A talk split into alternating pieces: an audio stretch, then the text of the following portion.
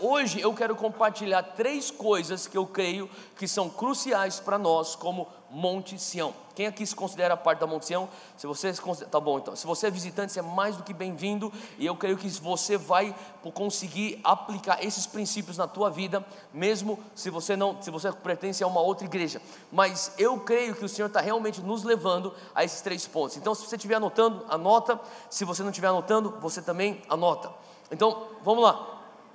Primeiro ponto, o Senhor está nos levando para, nos, para sermos uma igreja em movimento. Fala comigo, movimento.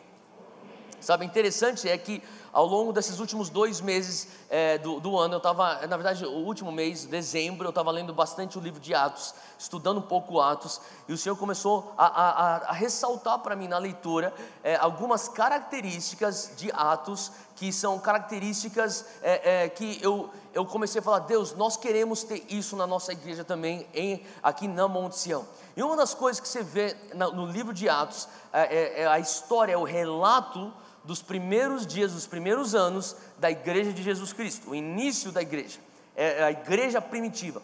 Uma das coisas que nós vemos é que constantemente a igreja estava num clash ou num choque com a cultura, constantemente. Eles estavam desbravando territórios e o que eles estavam trazendo era a realidade dos céus na terra, e isso tinha a ver com um desbravar e um choque, aonde eles estavam tomando território. Então, o livro de Atos nos traz a ideia de uma igreja em constante avanço, mesmo debaixo de perseguição. Eles não paravam, eles estavam toda hora progredindo, progredindo. Ah, por mais que houvessem diversas adversidades, diversos obstáculos, eles nunca paravam. Sabe, a coisa que você pode, lendo o livro de Atos, você começa a perceber é que o Espírito Santo, ele está extremamente ativo em Atos. Quantos podem dizer amém para isso? Quantos podem sentir o Espírito Santo ativo, ativo aqui no nosso meio? Ah, já começando com o, a, o, o início do, da, dos nossos cultos, sete noites, eu vou falar para você: em 2018 o Espírito Santo vai estar cada vez mais ativo ao longo do ano. Você tem fé disso? E se você der abertura, ele vai começar a intensificar a atividade dele na tua vida. E, e no livro de Atos ele estava constantemente ativo. Alguns teólogos até brincam e dizem assim que o livro de Atos dos Apóstolos deveria ser renomeado para os Atos do Espírito Santo. Porque na verdade o protagonista de tudo não eram os apóstolos, era o Espírito Santo. E o Espírito Santo ele está ele tá se movendo com velocidade, com poder, e os apóstolos, a imagem que se tem é que os apóstolos estão correndo atrás, tentando acompanhar o ritmo do Espírito Santo. E sempre o Espírito Santo, ele, ele, vai e está trazendo, sabe, virando as coisas de ponta cabeça. Jesus, sabe, era descrito dos discípulos de Jesus que esses homens estão virando o mundo de ponta cabeça. Na verdade, era o Espírito Santo fazendo isso através deles. Então, existe movimento na igreja de Atos. E eu queria que você abrisse comigo lá no primeiro capítulo de Atos, versículo 8, porque isso aqui é um versículo chave e eu quero falar um pouco sobre movimento. Sabe, Deus quer levar a Monte Sião para movimento. Você está pensando, Theo, mas nós já estamos em muito movimento. Theo, aqui na Monte Sião tá, as coisas estão sempre acontecendo. Deixa eu falar, você não viu nada. Deus está para nos levar num lugar extremamente mais ativo. E nós vamos ver frutos disso. Amém? Quem tem fé para isso? Você, se você pensou, ah, eu vou vir para a igreja para eu descansar, você foi, veio para a igreja errada. Aqui o pessoal vai te pôr para trabalhar. Você vem aqui para receber o treinamento de domingo, mas segunda a sexta é o teu campeonato lá fora na sociedade para você ganhar o jogo. Amém? Não temos leão de treino. Sabe o que é leão de treino? Quem aqui já que participou de alguma coisa no mundo de, futebol, você sabe o que é leão de treino? É o termo usado para aqueles jogadores que só marcam gol no coletivo de treino. Chega a hora no, no, na hora do jogo, o cara apaga. Sabe, Deus está falando conosco, Ele não quer cristãos que são leões de, leões de treino. Cara, que, que bom que você está ativo na igreja, mas o importante é você fazer a diferença lá fora, na sociedade, na montanha que Deus está te dando. E Jesus, ele fala isso em Atos 1, 8, ele fala assim: receberão. Antes de eu entrar nesse versículo, entenda uma coisa. Atos 1, 8 é a continuação da grande comissão. A grande comissão, Mateus 28, Marcos 16, ele está falando ide e fazei discípulos de todas as pessoas, Marcos 16, ide fazer discípulos de todas as nações, Mateus 28, ele está constantemente, ele está constantemente é, é, é, falando sobre esse, esse é, avanço e, e fala assim: ó, vai e faça discípulos. Olha só, abre comigo aqui, Atos 1,8. Em Atos 1,8, ele está falando assim: receberão poder quando o Espírito Santo descer sobre vocês.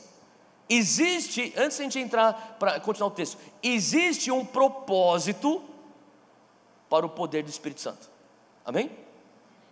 O poder do Espírito Santo, ele existe porque existiu antes a missão de fazer discípulo das nações. Se, se não tivesse a missão de fazer discípulo das nações, não tem por que você ter um empoderamento do Espírito Santo. O que está acontecendo aqui? Jesus está falando aqui, eh, as palavras de Atos 1,8 é a continuação daquilo que Jesus tinha falado no Monte da Galileia. Ele está falando assim: olha, se você vai fazer discípulo das nações, eu vou te empoderar, eu vou te dar a virtude necessária para você fazer discípulo das nações. Ele fala assim: ó, vocês vão receber aquilo que você precisa, o recurso necessário para discipular nações, quando o Espírito Santo descer sobre vocês, e serão minhas testemunhas. Fala comigo, testemunhas o que, que quer dizer? O que quer dizer testemunhas? No texto original são mártires. Mártires são as pessoas que estão se entregando, entregando sua vida pela causa de Cristo. Ele está falando assim: ó, vocês vão entregar suas, a sua vida pela causa de Cristo em Jerusalém, em toda a Judéia e Samaria e até os confins da terra. Então, aqui a promessa de Jesus, a promessa daquilo que aconteceria no capítulo seguinte de Atos 2. Ele está falando: olha, vocês vão receber o poder agora em Atos 1 ele fala assim: vocês vão receber esse poder para você cumprir aquilo que eu estou te dando, que é a grande comissão, e o poder vem. Quando eles recebem Atos 2, o início da igreja, eles entendem: agora nós estamos prontos para sermos testemunhas. Agora nós estamos prontos para executarmos a missão. Agora, interessante é que Jesus fala: Jerusalém, Judéia e Samaria e até os confins da terra. E Jesus não está falando simplesmente, ah, ele está pensando cidades aqui, está falando. Não, não, existe uma, uma, uma estratégia por trás, ele está dando até uma estratégia de, de, como discipular. Sabe, as pessoas pensam, ah, ele falou de Jerusalém porque eles eram de Jerusalém. Verdade não, a verdade é que eles eram de Galileia, eles eram da Galileia, mas a igreja começa em Jerusalém, quando vem então é, o, o, o, o, derramar do Espírito Santo, mas o que Jesus estava querendo falar é: existe algo que você tem que aprender sobre a efetividade, a eficiência de, a, da igreja impactar a cidade, Jerusalém, e depois a igreja tem que começar a impactar a região ou estado, Judéia e Samaria, para depois começar a impactar os confins da terra. Faz sentido? Quantos aqui entendem que São Paulo, cidade de São Paulo, é o nosso Jerusalém? Amém? E a nossa Judéia e Samaria é o estado de São Paulo. E os nossos confins da terra é o Brasil e todas as nações. Quantos sabem que Jesus ama as nações? Não sei se você sabia disso, mas Deus não é brasileiro. Não é verdade? Deus não é brasileiro. Deus ama a África do Sul tanto quanto Ele ama o Brasil. Deus ama a Argentina tanto quanto ama o Brasil. Eu sei, é difícil você entender isso. Sabe, o Senhor o está nos chamando para entendermos. Sabe, eu falei sobre os doze discípulos que mudaram ou que viraram o mundo de ponta cabeça. Era a maneira como eles eram descritos. Agora, para para pensar nisso. Nós temos 60 milhões de evangélicos no Brasil. A pergunta que tem que ser feita é: Deus, cadê a eficiência da igreja? Cadê a efetividade da igreja? Se com 12 eles transformavam o mundo, se com um, Paulo sozinho tomou Malta inteiro sozinho, o que nós estamos fazendo com 60 milhões? E isso aqui não é uma coisa que eu falo para nós julgarmos a igreja brasileira, mas para nós analisarmos a nós mesmos. O que é que Monte Sião está fazendo para afetar a nossa Jerusalém? O que é que Monte Sião está fazendo para afetarmos a nossa Judéia e Samaria e o nosso confins da terra? Sabe, Deus está querendo nos, nos levar para ter paixão e eu quero te desafiar em 2018. Você sair, e muitas vezes eu falo isso, sabe, a gente tem que estar constantemente fazendo esse exercício. Saia da caixinha de um evangelho brasileiro paulistano. É muito mais do que, sabe, o reino de Deus é muito mais do que você está vendo nas igrejas evangélicas em São Paulo. O reino de Deus, ele está acontecendo constantemente nas nações. Neste exato momento, o reino de Deus, ele está avançando no Cazaquistão. Neste exato momento, o reino de Deus, ele está avançando no Iraque. Sean Ford mandou para mim uma foto de é, eram mais ou menos 200 pastores sendo batizados na, numa piscina de uma casa lá no Irã. Assim, são e, e pastores que, que estavam sofrendo perseguição, estão se levantando, sendo batizados, eles são batizados, são treinados, ordenados e já enviados para abrir igrejas. Nesse momento, o Senhor está operando.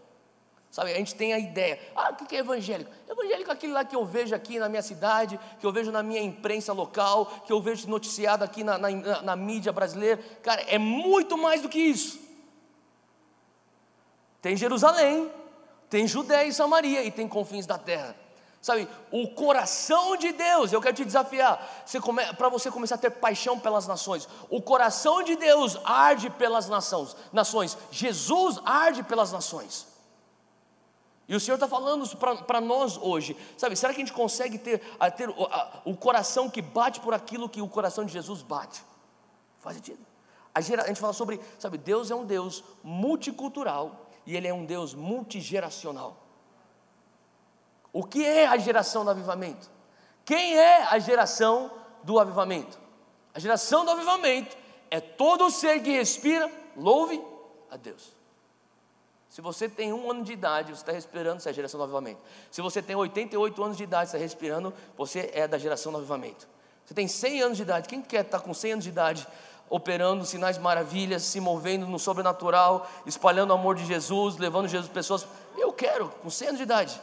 E se você é japonês, a probabilidade é mais alta. Diz a ciência. Eu, tava falando, tava, eu, eu, lembro que o Sean Boltz, ele foi profetizar para minha mãe, ele falou assim, ele foi orar pela minha mãe e falou assim, a senhora gosta de viver? Mas que tipo de pergunta é essa, né? Você gosta de viver? É, e ela falou sim, falou assim, porque eu vejo a senhora vivendo muito, mas muitos anos ainda.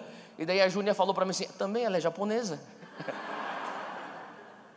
Não sei se é genética ou alimentação, mas seja o que for. Mas sabe, a verdade é que, seja independente da tua idade, você é a geração do avivamento.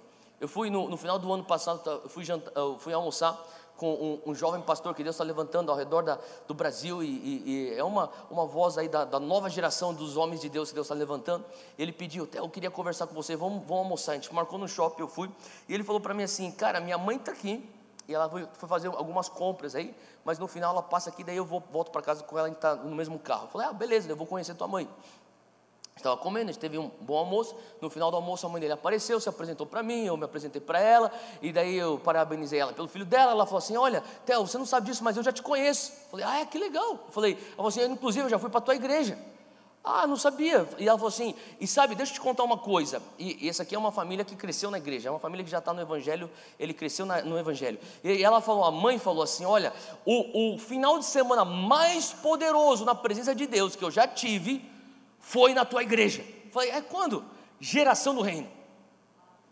Eu falei, sério mesmo? Estava lá? Eu assim, eu sou líder do ministério infantil da minha igreja e, e eu, eu fui lá para escutar o que Deus estava fazendo e eu fui extremamente impactada por aquelas crianças. Ela falou assim: Eu já recebi oração de tanta gente, tanto grande homem, mulher de Deus por aí, conhecidos, mas nada foi tão poderoso quanto uma criança de 5 anos, outra de 6 anos outra de 7 anos, profetizando, impondo as mãos sobre minha vida e, e ministrando o amor de Jesus, o poder do Espírito Santo. Ela falou assim: Eu nunca imaginei que eu teria o maior encontro que eu tive com Deus através das das mãos de crianças. Quantos aqui são gratos pela estação 5.2? É isso aí. Sabe, eu, eu como um pai de, de dois, dois bebês que vão ser crianças aqui na igreja, eu fico feliz que na nossa igreja nós não temos ministério infantil, que é uma creche evangélica. Não é algo que você bota, bota um papel, um lápis de cor, fica, fica aí colorindo enquanto teu pai está tendo encontro com Jesus, porque você é muito novo para ter encontro com Jesus. Graças a Deus, nós estamos fazendo do nosso ministério infantil um centro de treinamento para futuros revolucionários da sociedade. Amém? E tem que ser assim. Porque não existe Espírito Santo Júnior. É o mesmo. Não existe Espírito Santozinho é o mesmo Espírito Santo, amém? E, e essa mulher estava falando, eu comecei, na hora eu fiquei tão grato, falei, Deus, essa aí é a geração do avivamento. Pessoal pensando que é o Rise, que é o Vogue, é a estação 5.2. Daí, daí, eu, daí eu pensei, não, não, não, é, é o Diamantes também, cara. Amém? Se você está respirando, você é a geração do avivamento. Agora, voltando aqui, eu estava falando, você começa a enxergar como é que então essa igreja que está em movimento, que saiu de Jerusalém, foi para a Judéia e Samaria, até os confins da terra. Como que essa igreja cresceu em movimento? Ou como que ela foi, ela, ela estava tão ativa? E a verdade é, isso eu sei que não é tão popular, mas perseguição. Perseguição foi a razão pela qual a igreja estava em movimento. Você pega Atos 1 a 7, a gente acabou de ler é, é, Atos capítulo 1, versículo 8, mas você pega Atos capítulo 1 até o capítulo 7, você vê a igreja em Jerusalém. Estevão é martirizado. Eles apedrejam Estevão e se instala então uma perseguição furiosa contra a igreja. Já vinha, já, já vinha perseguição, mas é intensificada após a morte de Estevão. E daí o que acontece? Os cristãos saem de Jerusalém e para onde que eles vão? Para a Judéia e para Samaria. E, eles, e, e daí o foco da igreja, Atos 1 a 7, é Jerusalém, passa a ser Samaria e Judéia, de Atos 8 a 11, e depois de Atos 12 até o final do livro, começa o, os, até os confins da terra. Quando o centro da igreja sai de Jerusalém vai para Antioquia. Você lembra da igreja de Antioquia? Onde os, os apóstolos são enviados de Antioquia, são enviados para evangelizarmos todos nós, os gentios. Quem aqui é gentil? Se você não é judeu, você é gentil. Então, Atos 13 é, é, é um capítulo crucial para o teu evangelismo e para o meu evangelismo. E de lá então sai o polo que sai, o polo da igreja que antes era Jerusalém, para se tornar Antioquia e mais para frente se torna Éfeso, que hoje seria Turquia. Então você começa a ver que Jesus já vinha profetizando e desde Atos 1:8 o movimento da igreja, o movimento da igreja que sairia de Jerusalém, Judéia e Samaria e iria até os confins da terra. Mas eles não sabiam disso. E Jesus já tinha dado a letra: "Vocês serão os meus discípulos". Mas na verdade, ou as minhas testemunhas, mas na verdade o que ele estava querendo dizer é: vocês serão os meus mártires. Só é mártir aquele que sofre perseguição. E foi através da perseguição, então, que o povo de Deus foi se espalhando e a igreja, a igreja somos nós, a igreja não é um templo, não é um prédio, a igreja foi então entrando em cada vez mais movimento. Agora, então a gente sabe que a perseguição pôs a igreja em movimento, a segunda coisa que pôs a igreja em movimento foi, fala comigo, generosidade. Atos 2, capítulo, versículo 42 até o 47, o final do capítulo, 47 e 48, é, você começa a ter uma descrição do que era a igreja primitiva. E a igreja primitiva, eles, eles tinham uma, uma característica que eles dividiam tudo em comum. Eles tinham generosidade no seu DNA. Eles vendiam suas propriedades e eles davam para aqueles que não tinham. E a igreja primitiva era tão generosa que você lembra da história de Ananias e Safira? Quem lembra da história de Ananias e Safira? Você começa a pensar: esse povo mentiu, esse casal, eles mentiram diante da presença de Deus, isso custou a vida deles. Mas parar para pensar: por que, que você vai mentir acerca da tua generosidade? Faz sentido você mentir se você está tá em adultério e alguém vai, ó, oh, você está em adultério? Não, não, não, eu não estou em adultério. Você está mentindo. Você está escondendo um pecado. Se você está roubando, você está roubando. Não, não, o cara mente, eu não estou roubando.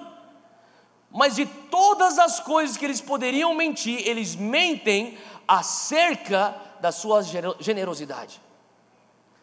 Obviamente tinha um desvio de caráter em Ananias e Safira, devia ter uma questão de alma não tratada lá dentro, e eles pensaram, é uma maneira de nós vangloriarmos de algo que nós não fizemos completamente, mas eu não quero hoje focar no coração de Ananias e Safira, eu queria que você focasse na cultura que existia naquele lugar, que leva um casal a mentir acerca de oferta. Que, é, que, que, que tipo de cultura é essa? Eu imagino, e se você for analisar o texto a fundo, existia tanta generosidade na igreja primitiva que as pessoas eles tinham, eles tinham prazer e até, até como se fosse algo a ser almejado. Eu quero ser o cara mais generoso da minha igreja. Eu quero ser o cara mais generoso daqui, do, do pessoal dos irmãos que se reúnem onde eu me reúno. E era algo a ser almejado. Assim como era para era ser almejado aquele que pregava a palavra, que operava sinais e maravilhas, era para ser almejado ser a pessoa, ter o posto do homem mais generoso. E, e então Pedro está lá para recolher, ele, ele, recebe as ofertas, e, e daí chega então Ananias e Safira, querendo, almejando com o coração torto, mas entenda a cultura, entenda a atmosfera da igreja, uma atmosfera tão generosa, que eles estão falando assim: nós queremos, custe o que custar, ter esse posto da pessoa mais generosa na igreja. Faz sentido? Porque já existia uma cultura de generosidade lá em Atos. Então você tem uma igreja que é perseguida.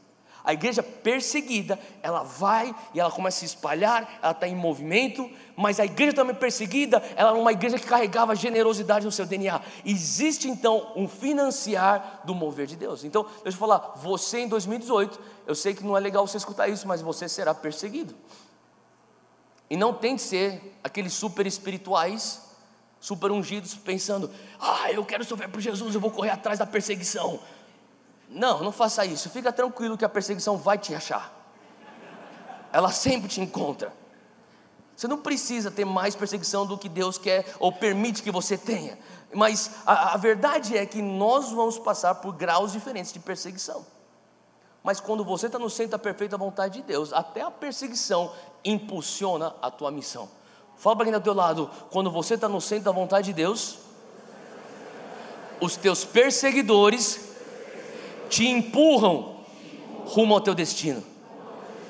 Amém? Foi assim na igreja primitiva. Agora também o Senhor está nos chamando.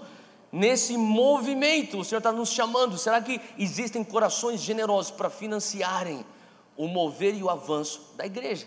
E naquela igreja existia.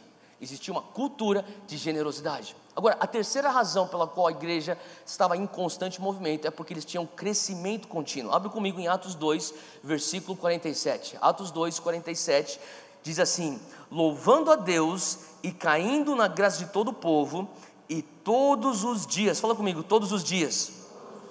Ele diz assim que todos os dias acrescentava o Senhor à igreja aqueles que se haviam de se salvar. Então, quantos aqui estão na Monte Sião há, no, há mais de cinco anos? Levanta a mão. Você está na Monte Sião há mais de cinco anos. Assina, assina para mim, há mais de cinco anos você está aqui na Monte Sião, tá bom. Você que está assinando para mim, e tinham mais pessoas no outro culto, mas deixa eu te perguntar, você vê uma diferença na Monte Sião de cinco anos para cá? Sim? Sim ou não? Tá. Agora, você que está que, é, é, tá na Monte Sião há mais de cinco anos, você gostou de todas as diferenças e as mudanças que vieram de cinco anos para cá? Seja sincero. Hã? Não. Você não gostou? Porque antigamente você tinha um lugar fácil para parar o carro, hoje você não tem. Lá no Morumbi você não tem. Antigamente você não tinha que pegar fila para entrar e pegar um lugar para sentar. Hoje você precisa. Antigamente você não tinha fila no banheiro, hoje você tem. Antigamente você vinha com o teu filho rapidinho para estação 5.2. Ele entra e você vai. Hoje você tem que esperar. Hoje você tem que sentar perto de pessoas que você nem conhece. Fala a verdade, a pessoa do teu lado às vezes te incomoda. Porque antigamente você tinha duas cadeiras livres, você ficava assim, ó, com a asa aberta. Hoje não, você anda assim, especialmente no Morumbi. Não é verdade?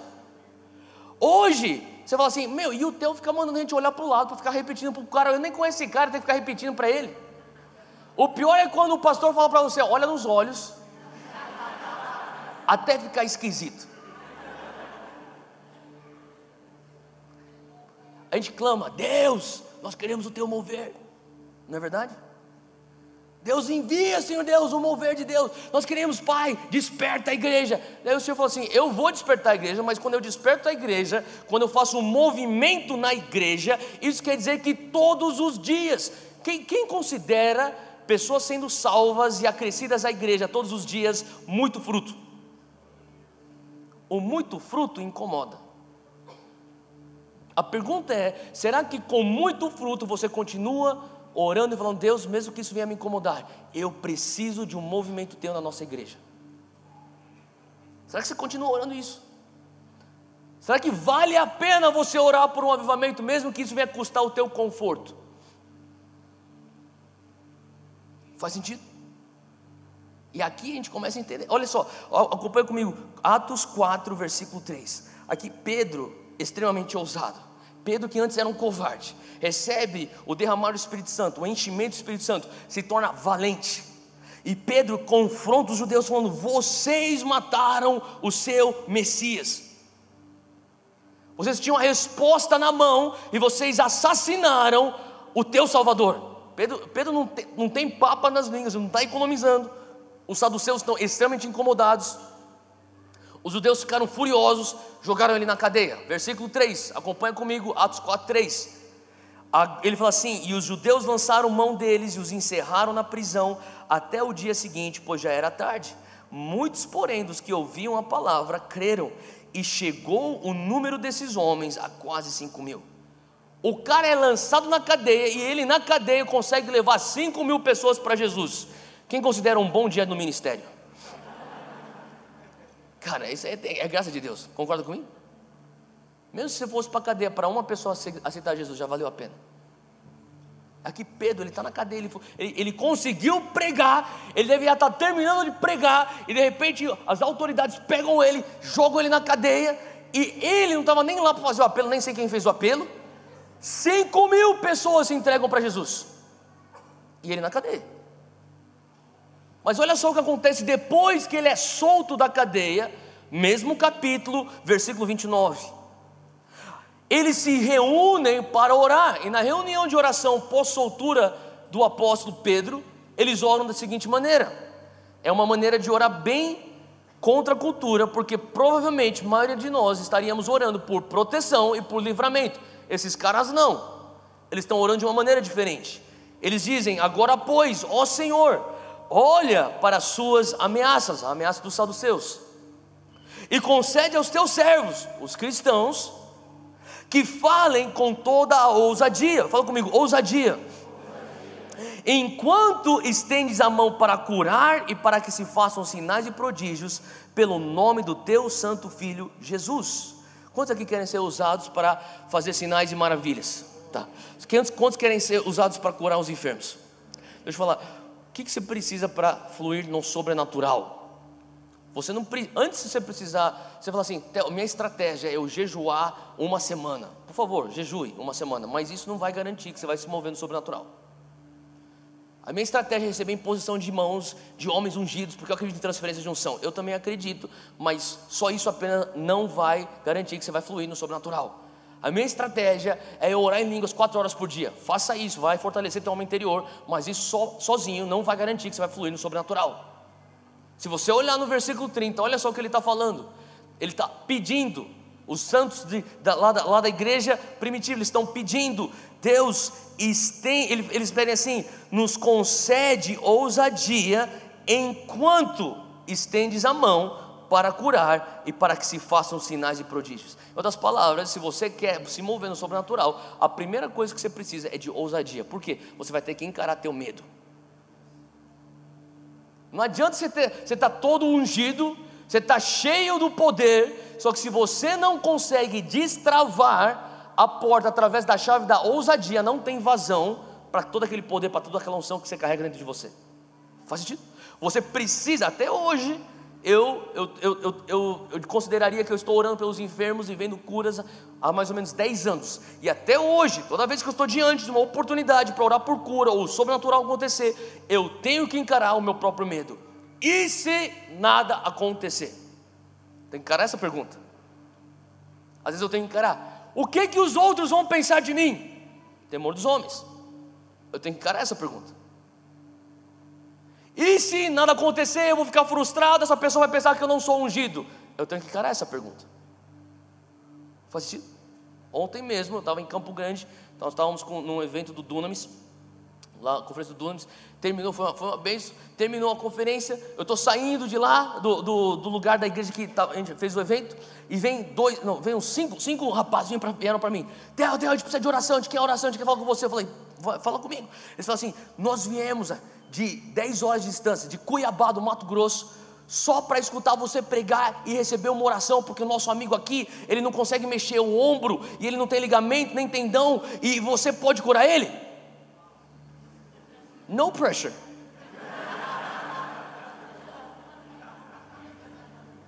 E daí naquele momento eu pensei, eu tenho uma escolha a fazer. Ou eu vou orar como um evangélico comportado, ineficiente, parte dessa massa de 60 milhões. Senhor, se for da tua vontade, se é da, da tua vontade, Deus, seja feita a tua vontade, Deus. Cara, você acha que é a vontade de Deus que o cara não mexa o ombro? É lógico que é a vontade de Deus ele ser curado. Então, naquele momento, tive que tomar uma decisão: Deus, eu vou orar por cura. Eu vou encarar meus medos, eu vou orar por cura. E se eles dirigiram, e se eles, eles que dirigiram 11 horas para chegar aqui, e se nada acontecer, eu vou frustrar o coração deles. Eu tive que encarar aquele medo. Mas a verdade é que, sabe, toda oportunidade que você tem para mover no sobrenatural, se você encara com ousadia, você fala, Deus, eu sei que eu tenho que ser agressivo, eu tenho que partir na ofensiva para ver o teu sobrenatural, eu tenho que dar vazão para esse movimento de avanço. Agora, como o Senhor vai fazer? Quando o Senhor vai fazer? Isso está diante da tua soberania. Não cabe a mim. Eu faço a minha parte. Eu vou orar e eu vou atrás do milagre. E naquele momento a gente começou a orar a gente começou a clamar só a presença de Deus, a presença de Deus. Você mexia no ombro dele e você, você via os músculos na parte da frente do ombro e aqui de trás você via que tinha como se fosse uma, um buraco, assim, uma, uma é, era como ele, ele entrava.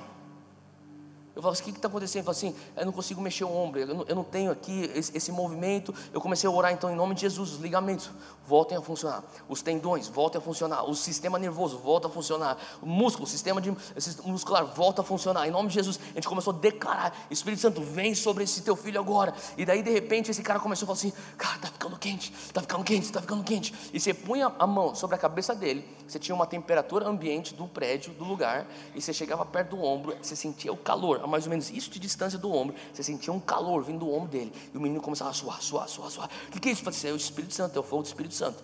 Eu falei assim, vamos continuar orando, vamos continuar orando. Eu falei assim, faz o movimento, faz o movimento. Ele, cara, eu não conseguia fazer isso, eu não conseguia fazer isso. Faz o movimento, vamos embora. E continua orando, mais Deus, mais Deus. E de repente eu olho para o lado, tem o um colega dele assim. Eu falei, você quer ser usado por Deus? Ele, uhum. vem cá, cara, põe a mão nele aqui assim. E começa, repete o que eu estou falando. Eu falava para ele, em nome de Jesus, em nome de Jesus. E daí ele começou a ver o Espírito Santo se mover. Aquele moleque estava com medo. Você já ficou com medo e feliz ao mesmo tempo? Muitas pessoas, quando estão diante do milagre, eles estão com medo e feliz ao mesmo tempo. E naquele momento, aquele cara foi perdendo medo, ele foi criando coragem, ele foi come, come, começando a falar e declarar com mais ousadia, e os amigos começaram a se juntar, eles começaram a. Eu lembro que até o final da oração, aquele cara estava com, com, com, um movimento completo, e para honra e glória do Senhor Jesus, ele voltou para Cuiabá, um homem completamente diferente. Para honra e glória de Jesus.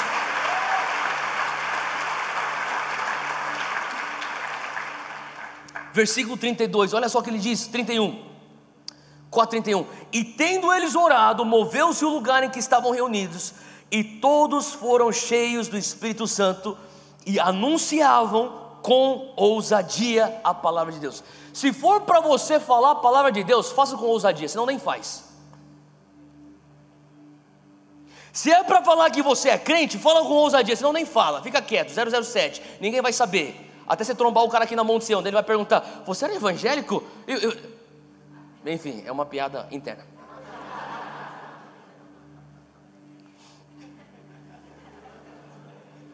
É horrível quando isso acontece, né? Eu lembro que eu fui para um Pockets e eu levei um dos líderes do Pockets, e faz uns, sabe que é Dunamis Pockets, né? E, e, e, daí a gente entrou num Pockets e tinha um dos líderes do Dunamis. Na verdade, ele estava começando com Dunamis. E daí ele entrou e ele se deu de cara com um amigo dele da balada. Ele falou assim, daí o cara falou assim: Cara, você é evangélico? Daí o cara ficou meio que seria, tipo, é, é. Daí, daí ele falou: Cara, tudo bem, eu sou filho de pastor também. Daí ele falou: Hoje vamos entregar a vida para Jesus e viver direito esse negócio. A verdade é que está cheio de crente enrustido para tudo quanto é canto. Se é para você tomar um posicionamento, toma um posicionamento ousado. Amém? Se é para pregar, pregue com ousadia, porque o Senhor vai respaldar com crescimento. As pessoas vão se converter. Olha só o que está acontecendo aqui em Atos 6, versículo 7. Abre lá comigo, Atos 6, 7. A palavra de Deus diz assim: E crescia a palavra de Deus, e em Jerusalém se multiplicava muito. Fala comigo, multiplicação. Tinha uma multiplicação no número dos discípulos, e grande parte dos sacerdotes obedecia à fé. Atos 9, 31. Pula lá, pra, lá na frente, Atos 9, 31 diz assim: Assim, pois, as igrejas em toda a Judéia e Galiléia e Samaria, lembra que 1 a 7 é Jerusalém, 8 a 11, Judéia e Samaria. Ele está mencionando isso agora no capítulo 9. Ele fala que lá na região de Judéia e Samaria tinham paz e eram edificadas e se multiplicavam, novamente, multiplicação, crescimento, andando no temor do Senhor e na consolação do Espírito Santo. Então, deixa eu falar, dia 21 de janeiro, é o dia de hoje, hoje é dia 21 de janeiro.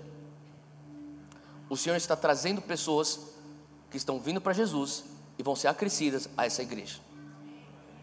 Quando pessoas novas estão vindo para Jesus, entenda, é o Senhor falando: Eu quero que você comece a se movimentar. Faz sentido? O que que põe uma igreja em movimento? Perseguição, generosidade e crescimento. Não tem como.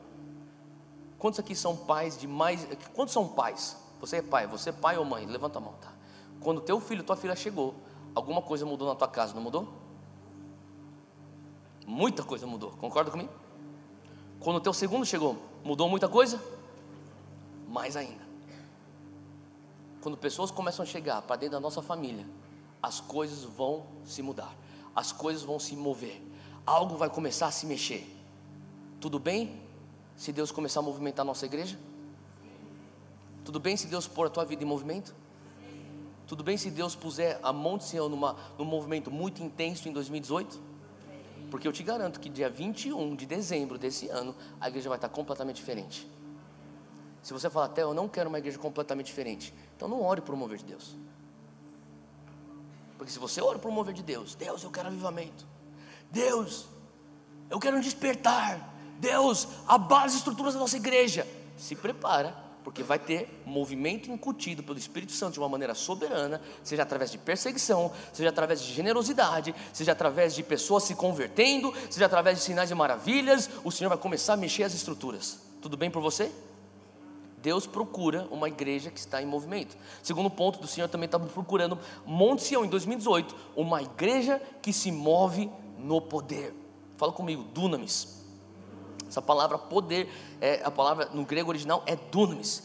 E, e sabe, o Senhor também tem uma, uma, outra, uma outra palavra para poder no livro de Atos, que é a palavra exúzia. O exúzia tem a ver com autoridade. Os apóstolos se moviam no dunamis e na autoridade. O poder explosivo para sinais maravilhas e também a autoridade, o poder de autoridade para estabelecer o reino de Deus onde eles estavam. Abre comigo Romanos 15. Isso aqui é Paulo falando como que ele exercia o seu ministério. Romanos 15, como que Paulo exercia seu ministério de evangelização e discipulado dos gentios. Enquanto você está abrindo aí, entenda, se você está anotando, anota isso aqui. Existe um padrão no livro de Atos, existe um padrão na rotina e no trajeto da igreja primitiva. Esse padrão são três partes, de uma maneira resumida. Existe uma expressão forte, sobrenatural de poder seja exúzia, seja dunamis, a igreja passava por aquele, a explosão de poder, bom, aquele poder instalava o que? Perseguição.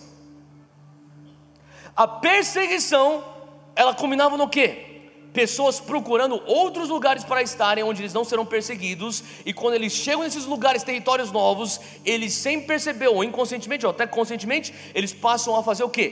Pioneirar Quais são os três, os, as três fases, o, o ciclo, as três partes do ciclo de Atos?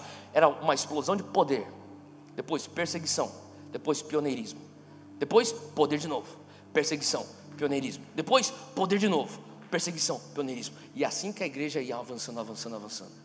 Faz sentido? Olha só o que Paulo, como ele descreve o seu ministério, Romanos 15, versículo 18: Eu não me atrevo a falar de nada, exceto daquilo que Cristo realizou por meu intermédio, em palavra e em ação. Fala comigo, palavra, fala comigo, e poder. O que, que ele está falando? Olha, eu não vou falar daquilo que eu não sei, eu vou falar daquilo como eu faço ministério. Como que eu faço ministério para converter gentios? Eu prego a palavra e eu também demonstro a ação, a fim de levar os gentios a obedecerem a Deus. Versículo 19: pelo qual, qual que é, qual, através do que?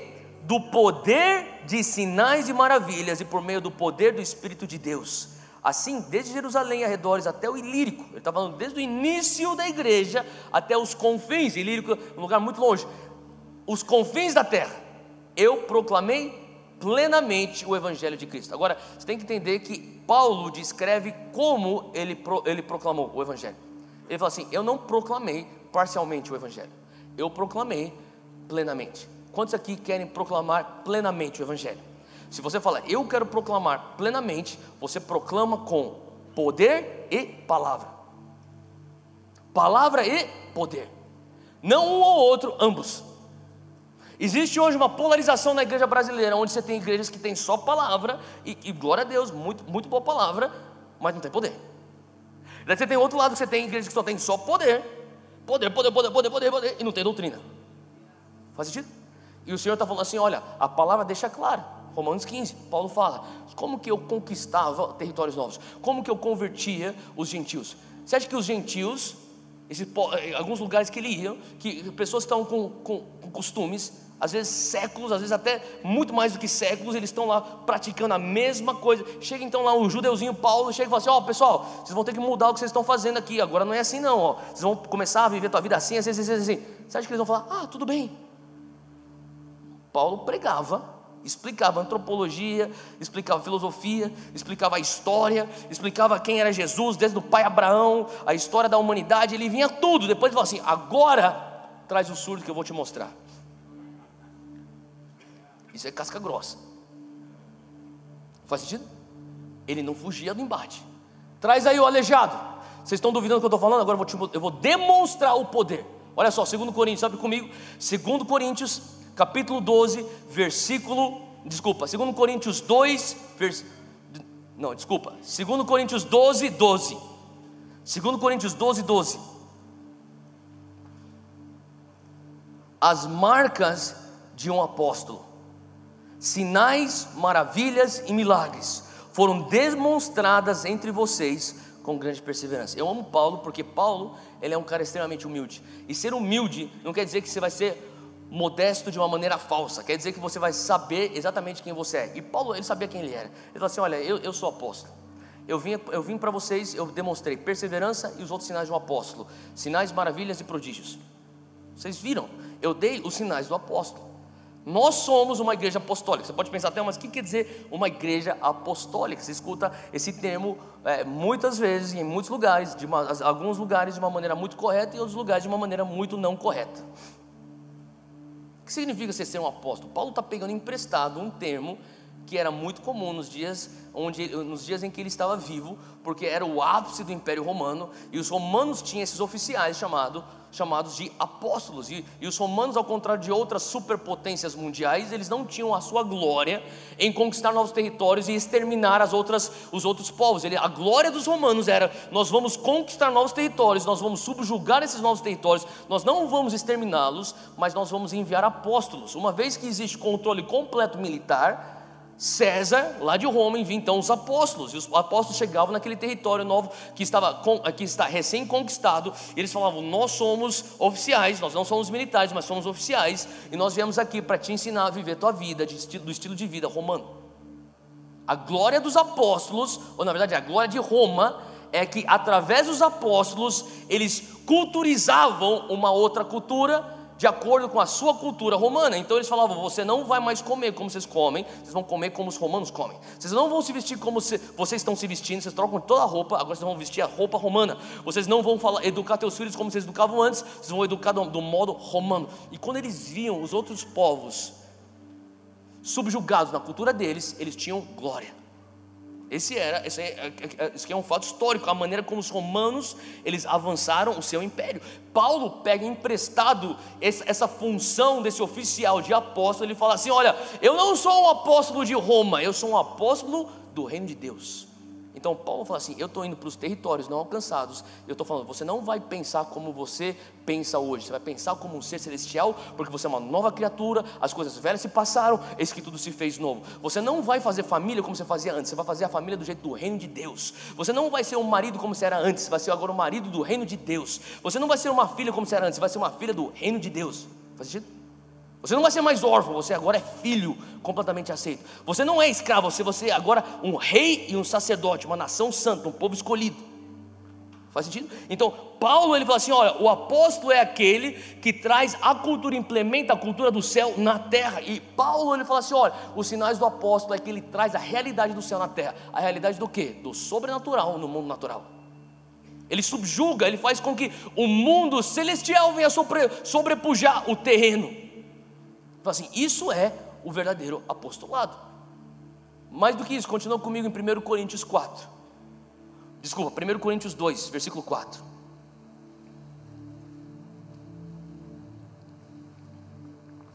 Nós estamos falando aqui de uma igreja que se move no poder. Paulo fala assim: a minha palavra e a minha pregação não consistiram em palavras persuasivas de sabedoria humana, mas na demonstração do Espírito e do poder. Sabe, o Will Hart falou sobre essa nuvem que parece que está grande, está cheia, mas não tem chuva. Quando ele estava falando sobre isso, o Senhor me lembrou na hora sobre Jesus. Lembra aquela parte que do texto nos evangelhos que Jesus está com seus discípulos, eles estão andando, eles estão com fome, eles veem então uma figueira frondosa, eles lá de longe falam, cara, tem, vamos, vamos, comer figo, vamos comer figo. Eles saem correndo, eles chegam perto dessa figueira, eles descobrem que a, fide, a figueira só tinha folha, não tinha figo. O que Jesus faz? Ele fica tão revoltado com aquela figueira, ele faz o quê? Ele amaldiçoa a figueira. Sabe, eu, não quero ser uma figueira que tem aparência de ser frutífera, mas quando pessoas chegam lá embaixo, não tem. Eu não quero ser uma nuvem que parece que carrega água, mas quando as pessoas chegam debaixo dela, não tem chuva. Eu não quero ser uma pessoa que prega a palavra de uma maneira persuasiva, com sabedoria humana, mas quando a pessoa precisa de um toque do poder, eu falo: sabe de uma coisa? Tem um negócio chamado Sete Noites em Sião. Vai lá, que vai ter uns caras lá que vêm, eles carregam poder. Faz sentido? Eu estava conversando essa semana passada com um dos jovens aqui da nossa igreja. Ele trabalha, ele está na faculdade ainda, mas está no mercado financeiro trabalhando já. E é uma pessoa que, assim, extremamente temente a Deus, um homem apaixonado por Jesus.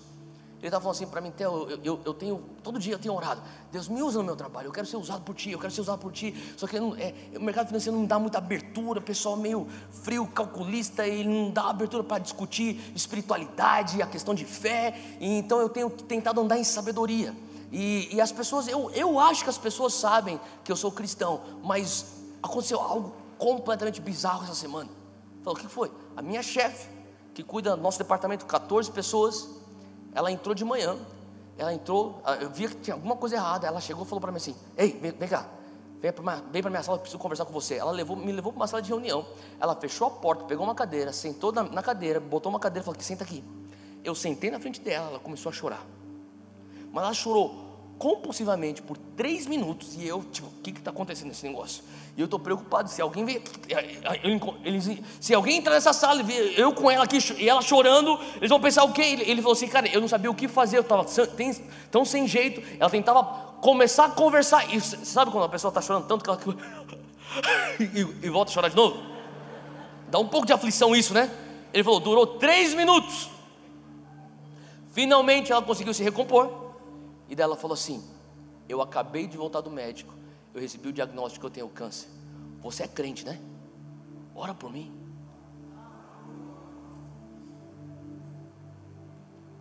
Eu falei: O que você fez? Falou assim: Cara, eu orei. Eu orei por cura. Eu orei que Deus tocasse o coração dela. Eu falei: Cara, parabéns. Que você não fez o que talvez alguns evangélicos fariam. Você podia ir na minha igreja. No final da igreja, tem um pessoal que fica aqui na frente. Se você quiser oração, você vem aqui para receber oração na fila. Deus está nos chamando para sermos uma igreja que anda e se move no poder. Não seja uma figueira sem figo, não seja uma nuvem sem chuva. Você pode pensar, eles não têm nem noção do que eu, do que eu acredito. Na hora da crise, eles vão te procurar. Que você venha falar aquilo que Pedro e João falaram para aquele aleijado. Ouro e prata eu não tenho, mas o que eu tenho eu te dou. Daqui tua mão, levanta em nome de Jesus. Que nós não venhamos ser uma igreja que fala assim: olha, poder de Deus eu não tenho, mas eu tenho ouro e prata. Fica aí quanto minhas molas e fica sentado. Para para pensar. O Senhor está querendo reverter esse quadro. Amém? Você precisa da tua esmola? Precisa. Mas mais do que isso, melhor do que isso, levanta ele no nome de Jesus poder. O mundo está procurando efetividade na igreja. O mundo está procurando poder na igreja. E Paulo fala: Eu não venho só com palavras persuasivas, eu não venho aqui com só sabedoria humana, eu venho aqui e eu demonstro aquilo que eu estou pregando. Olha só essa, história de Atos 20. Eu acho essa história incrível e bizarro ao mesmo tempo. Atos 29 é a história sobre um jovem chamado Eutico. Você lembra dessa história? Esse jovem que estava sentado numa janela, ele adormeceu profundamente durante o longo discurso, a longa pregação de Paulo. Ele, vencido pelo sono, caiu do terceiro andar. Quando levantaram, ele estava morto. Paulo desceu, inclinou-se sobre o rapaz, o abraçou, dizendo: Não fiquem alarmados, ele está vivo. Então Paulo subiu novamente, partiu o pão, comeu e depois continuou a falar até o amanhecer e foi embora. E levaram vivo o jovem, o que muito os consolou. Que história bizarra. Para pensar, Paulo está pregando num auditório que fica no terceiro andar, que nem esse aqui. Imagina se Paulo estivesse pregando aqui hoje, esse negócio estaria lotado e talvez tinha um jovem que fala, cara, eu quero escutar a pregação de Paulo, e não tinha cadeira para sentar, não tinha nem espaço no chão para ele ficar de pé. Ele falou assim: eu vou ficar sentado naquela janela lá no fundo. Ele acha uma janela, ele está lá. E Paulo, eu imagino que é um dos maiores, se não for o maior pregador que já passou pela face da terra. E Paulo está pregando, mas tá, ele está pregando muito tempo, mas muito tempo, porque tem que ser muito tempo para o cara pegar no sono. Porque se o cara é bom que nem Paulo, o cara tem que estar tá pregando muito tempo. Daí o cara pega no sono. O cara dorme na janela e o cara cai da janela do terceiro andar. Que história bizarra, não é verdade? E o cara, pô, o cara morre. Agora imagina um culto. O cara está pregando, o Paulo está pregando, de repente. Ah! E Paulo, o que aconteceu? O menino morreu. Daí, hã? O menino estava sentado aqui, Paulo, ele, ele morreu. E Paulo, o que ele faz? Pessoal, dá um tempinho, pausa, intervalo, já volto. Ele desce para orar sobre o menino. Quando ele chega lá embaixo, ele faz que nem Elias, ele deita em cima do menino, ele ora sobre o menino, e depois ele levanta. Eu imagino que deviam ter diversas pessoas no terceiro andar olhando pela janela, está tudo bem aí? E daí tinham pessoas ao redor do corpo do menino, e Paulo levanta de cima do corpo do menino e fala assim: não se preocupem, olha só o texto, acompanhe comigo aí. Ele diz: Não fiquem alarmados, ele está vivo. Hã? Ele está vivo. E ele volta para dentro do prédio. Mas ele não vai pregar, o que ele vai fazer? Ele vai fazer um lanchinho. Olha o texto. Diz aí que ele sobe, ele desceu, ele orou, ele falou, ele está vivo, ele então subiu novamente, partiu o pão e comeu, e depois ele falou assim: ó, aproveitando que a gente já deu um intervalo, já fazem quatro horas que eu estou pregando, então deixa eu fazer meu lanchinho. Pessoal, vamos, vamos, vamos, vamos continuar. E ele prega até o amanhecer. Para você ver que pregações que nem a minha, um pouco mais compridas, são completamente bíblicas e apostólicas. Paulo. E daí o último versículo que nós lemos aqui é que então levaram vivo o jovem, o que muitos os consolou. Cara, muitos os consolou? Cara, eu não sei, mas eu acho que é muito mais do que só consolado. O pessoal deve estar, cara, você está vivo. Sabe o que me impressiona? Eu sei que a história é bem bizarra, mas mais do que só essa história, o que mais me impressiona é Paulo descendo, ele para de pregar, ele desce, ele ora, ele volta, ele come o lanche, ele continua pregando e segue o jogo. Sabe por quê? Porque o sobrenatural era vivido de uma maneira natural. Era parte da cultura e com certeza não era o primeiro milagre que aqueles cristãos tinham visto. Os apóstolos andavam naquela unção. Eles pregavam, demonstravam. Pregavam, demonstravam. Sabe, o Senhor está nos chamando para sermos essa igreja que demonstra, assim como Paulo, prega sempre com prova. Amém? E quando a gente fala sobre a igreja, quantos entendem? Nós somos a igreja. E quando você está andando no teu dia a dia, de segunda a sábado, você está debaixo do poder de Deus. Quer dizer que não é para você chegar amanhã no teu escritório, no teu trabalho e começar, chá. Não faça isso. Isso queima o nosso filme. Sabe, o Senhor está querendo trazer uma sabedoria para nós como igreja nos dias de hoje, 2018, para nós vivermos o sobrenatural de uma maneira natural. Um dos momentos mais assim que, que falaram comigo foi há uns anos atrás, eu estava em Wall Street, na, lá em Nova York, junto com Dave Gibbons. Você lembra do Dave Gibbons? Dave Gibbons que já pregou diversas vezes aqui. E o Dave me levou para uma reunião, ele estava falando com alguns investidores lá de Wall Street, são os caras poderosos lá de Wall Street. E daí o Dave pega a mão de um cara, ele está cumprimentando o cara, ele fala assim: e a tua filha? Daí o cara começa a falar, ah, filha dele começa a falar, é, pois é, a tua filha está passando por isso, isso, isso, isso, isso. De repente, sem você menos esperar, em questão de 3, 4 minutos, o cara está chorando. Ele nem percebeu, mas o David tinha palavras de conhecimento acerca da família dele, e depois já começou a emendar com palavras proféticas, e a unção de Deus começou a entrar naquela sala, lá em Wall Street, naquele, naquele prédio, que você falaria, ah, aqui com certeza não tem o Espírito Santo, só tem o Espírito da ganância, mas tinha o Espírito Santo, e ele não começou a falar, o David não começou a falar, cheio, O cara falava, o que, que é isso? Daí você falou assim, é o amor de Jesus por você. E o cara chorava, chorava, chorava. Ele tem que ter sabedoria. Tem coisas que você faz aqui que não é para você fazer na, onde você trabalha. Faz sentido. E o Senhor está nos ensinando, como igreja, a vivermos o sobrenatural de uma maneira natural. E eu creio que, sabe, uma das coisas que tem trazido descrédito para a igreja que é avivada, seja ela carismática ou pentecostal, é quando existe muito mais ênfase nas manifestações e a ausência do propósito rumo ao cumprimento de uma missão é você fritar só por fritar, é você cair debaixo da unção só por cair, é você ficar girando que nem um peão só por girar. Vai dar no quê? O Espírito Santo se move? Se move. O Espírito Santo às vezes vai se mover de uma maneira tão forte que vai, vai enterrar a tua dignidade? Sim. Tem uns que é tão, tem tanta panca tão bonitinho que eu fico pensando, quem sabe hoje Deus pega esse cara. Seria tão legal ver esse cara caindo na unção. Porque o cara é muito engomadinho. Sabe, às vezes o Espírito Santo ele vem de uma maneira que ele vem ofender, ele vem ofendendo a nossa, a nossa lógica, o nosso raciocínio, ele vem ofendendo a nossa etiqueta, e, e glória a Deus para isso. Mas deixa eu falar uma coisa: o Espírito Santo nunca desperdiça nenhum encontro. Nenhum toque do Espírito Santo é só para você ter uma vibe. Atos 1,8: Vocês receberão poder para serem minhas testemunhas. Você não recebe poder só para você ser poderoso. Você recebe poder porque você tem uma missão a cumprir. A pergunta que você faz depois de um toque de Deus: Deus, o que eu faço com isso agora? Eu estou cheio do teu poder, o que eu faço com isso agora? Como que isso pode adicionar para o cumprimento da minha missão? Faz sentido? E o Senhor está nos levando para isso. Uma igreja que se move em poder. E por final, número 3, uma igreja que vive na presença. Fala comigo, corandeu. Essa frase, corandeu, uma igreja que vive na presença, é a frase que em latim que os reformadores, 500 anos atrás, eles usavam essa frase, corandeu. Coran significa pupila dos olhos. Corá, na verdade. C-O-R-A, a pupila dos olhos. É de onde nós tiramos a nossa palavra em português, cor. E o que significa coran? Significa diante dos olhos. Deu, Deus diante da vista de Deus, diante da face de Deus, diante da presença de Deus, diante do olhar de Deus. O Senhor está nos, nos levando como igreja a vivermos corandeu.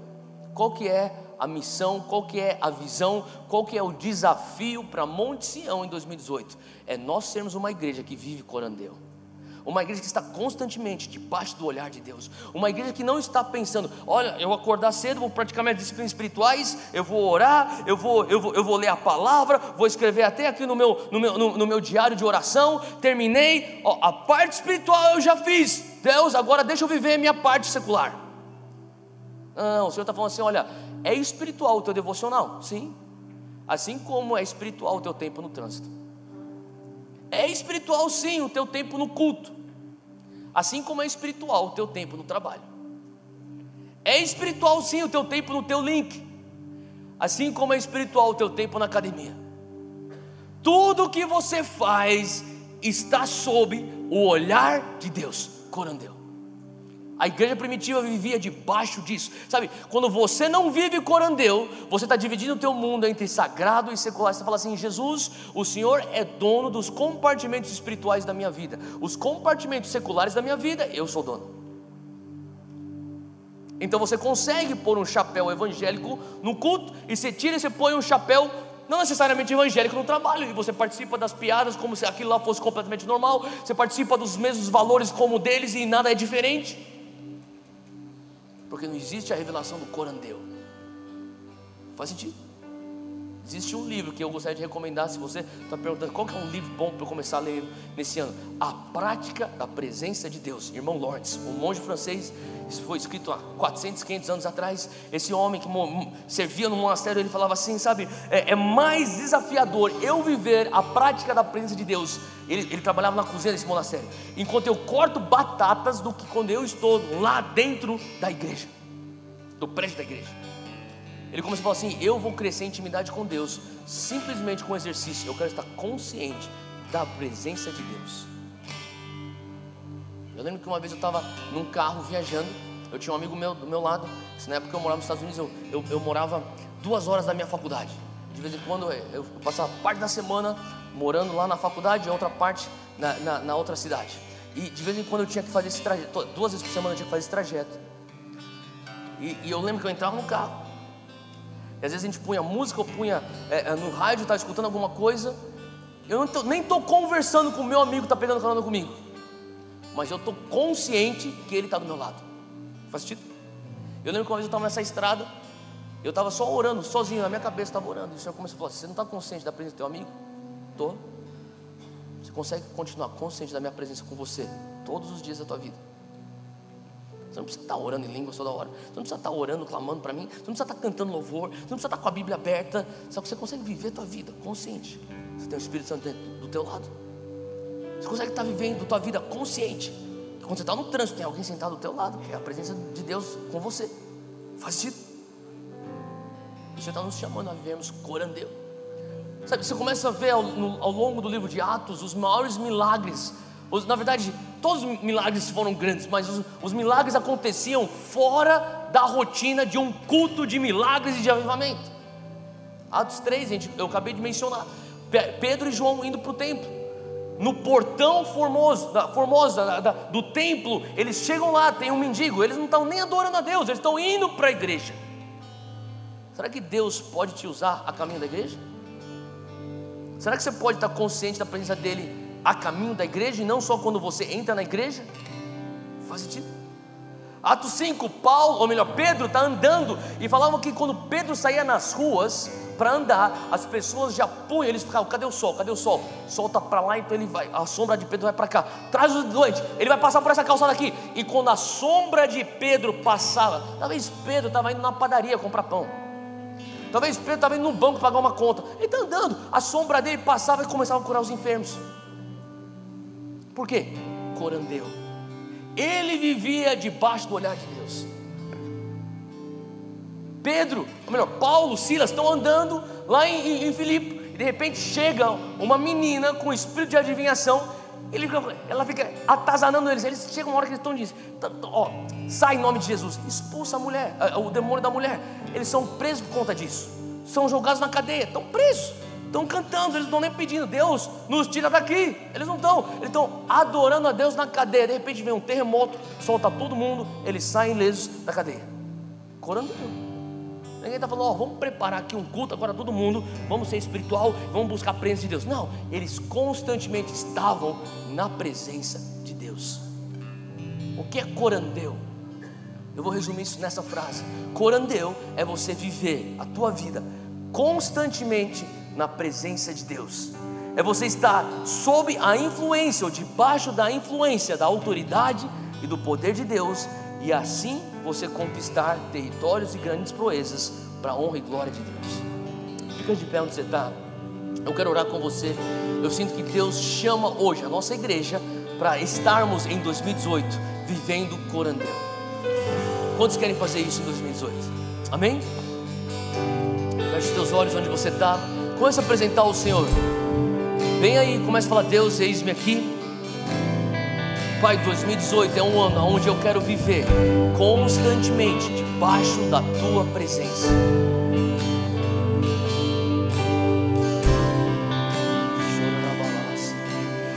Se você tem línguas, comece a orar no Espírito agora. O Senhor está alinhando o teu coração, o Senhor está alinhando o teu espírito. O Senhor está falando: olha, em 2018 eu quero que você venha estar consciente. Sim, pratique as disciplinas espirituais. Mas será que você consegue estar constantemente consciente? Deus está comigo. eu estou diante dele. Tudo que eu faço é adoração. O meu trabalho é adoração. Os meus hobbies são adoração. Meu tempo com a minha família é minha adoração. Os meus estudos é minha adoração. Quando eu estou na igreja cantando, eu estou adorando. Quando eu estou orando pelas pessoas dentro da igreja e fora da igreja, eu também estou sendo usado por Deus.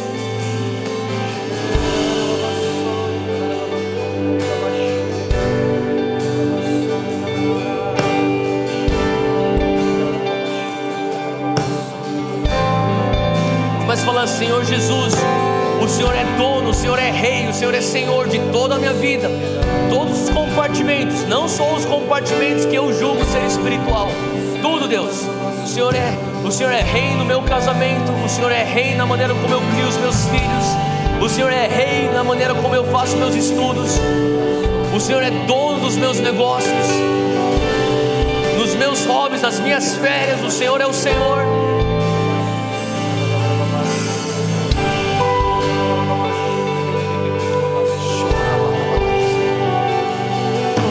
Eis aqui uma igreja que diz que viveremos esse corandeu. Erga suas mãos onde você está e repita comigo agora: Senhor Deus, bem forte, Senhor Deus, me dá graça para que em 2018 eu venha viver minha vida constantemente na tua presença. Me dá graça para que eu venha permanecer constantemente debaixo da influência do teu poder e da tua autoridade. E nesse lugar, vivendo minha vida como um sacrifício vivo, vivendo a minha vida como uma adoração a Ti, eu sei que pela Tua graça eu vou conquistar novos territórios. Eu serei pioneiro, eu serei desbravador, eu farei grandes proezas para a honra e glória do teu nome. Sela isso em mim hoje, Deus, em nome de Jesus. Amém. Amém. Dá uma salva de palmas para Jesus.